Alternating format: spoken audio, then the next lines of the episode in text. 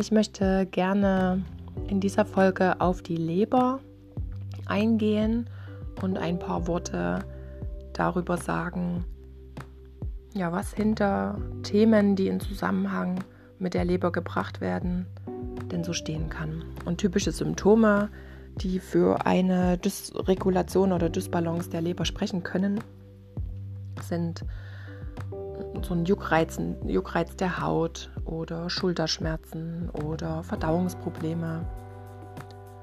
Besonders dann auch nach fettigem Essen oder nach Alkohol. Oder ja, eine Gelbfärbung der Haut, Gelbfärbung der Augen. Das wäre dann schon weit fortgeschritten. Haarausfall, auch sowas kann sich da zeigen. Sehstörungen, ja, also es ist, gibt da ein breites Spektrum an möglichen Symptomen. Und um jetzt hier nur einige zu nennen, habe ich diese mal mit angeführt. Die Leber ist einerseits ein Speicherorgan für die Notsituationen oder für Situationen, in denen wir in Aktion sind und dann dort mehr Zucker zur Verfügung gestellt brauchen, dann ist sie das Organ, was uns dann das ermöglicht. Gleichzeitig verdaut sie schon die Speisen so ein bisschen vor. Sie bildet Gallenflüssigkeit, die dann auch abgespeichert werden, wird in der Gallenblase.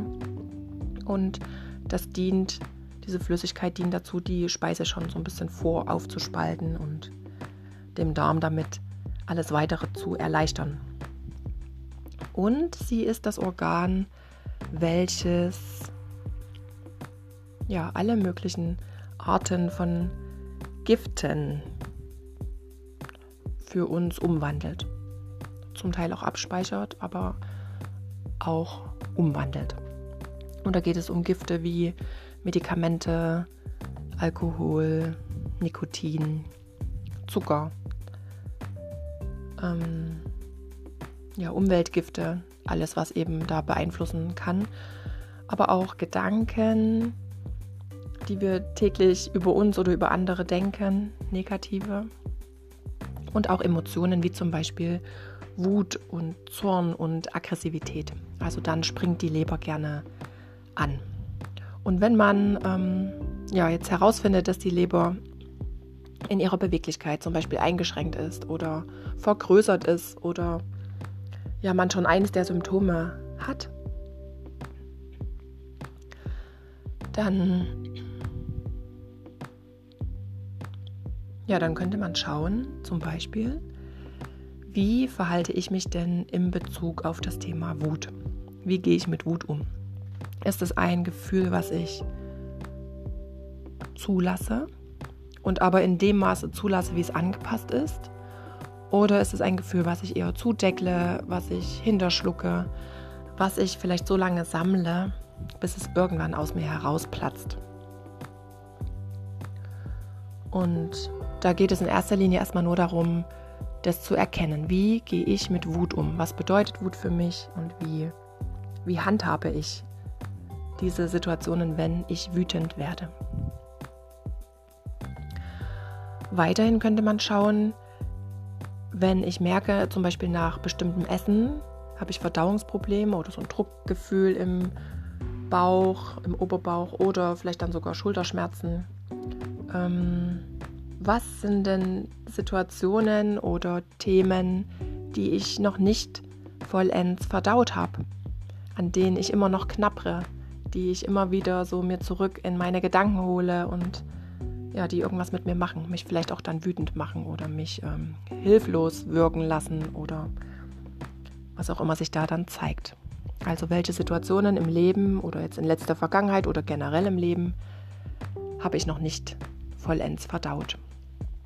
Und als drittes Thema könnte man schauen, mit welchen Dingen, die ich tue, die ich denke, die ich, mit denen ich mich umgebe, vergifte ich mich und meinen Körper. Esse ich zu viel Süßes, esse ich zu viel Fettiges, trinke ich zu viel Alkohol, rauche ich zu viel. Das sind die Klassiker. Nehme ich zu viele Medikamente oder ja, Nahrungsergänzungsmittel oder was auch immer ähm, denke ich nur negativ. lebe ich meine Wut nicht aus, sondern schluck sie immer hinter oder lass sie erst so weit wachsen, dass sie dann aus mir heraus explodiert. Oder ja, bin ich latent immer aggressiv, vielleicht auch aggressiv gegen mich selbst, tue ich mir weh, verletze ich mich. Hm. Vergifte ich mich mit ja, mit den Menschen, mit denen ich mich umgebe oder mit den Dingen, die ich tue. Also da kann man ein bisschen schauen und sich einfach beobachten und hinterfragen, ja, wie man seinen Alltag gestaltet. Und ja, auch mal schauen, womit man sich denn so umgibt. Lasse ich mich den ganzen Tag von Medien berieseln, weil ich nicht gut alleine sein kann zum Beispiel. Oder weil ich immer Unterhaltung brauche oder Ablenkung brauche oder greife ich zum Alkohol oder zum, zum Zucker, weil es mir ein Gefühl von ja, mich selbst fühlen oder von, von einer Art Ruhe oder ja, Gedanken ausstellen, betäuben verschafft und ich dann erstmal nicht mehr in meinem Ka Gedankenkarussell festhänge.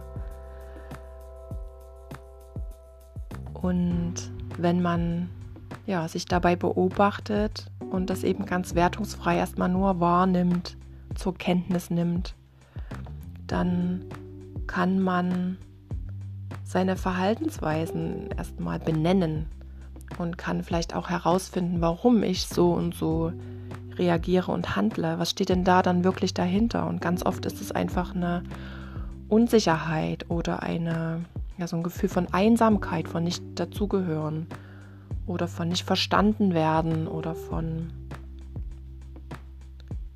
ja, so ein Harmoniewunsch kann es auch sein, dass ich versuche immer alles um mich rundherum harmonisch zu halten und den anderen versuche es allen recht zu machen ähm, und mich eben dabei aber selbst vergesse oder gar nicht mehr wahrnehme, was denn eigentlich das ist, wo es mir gut geht damit.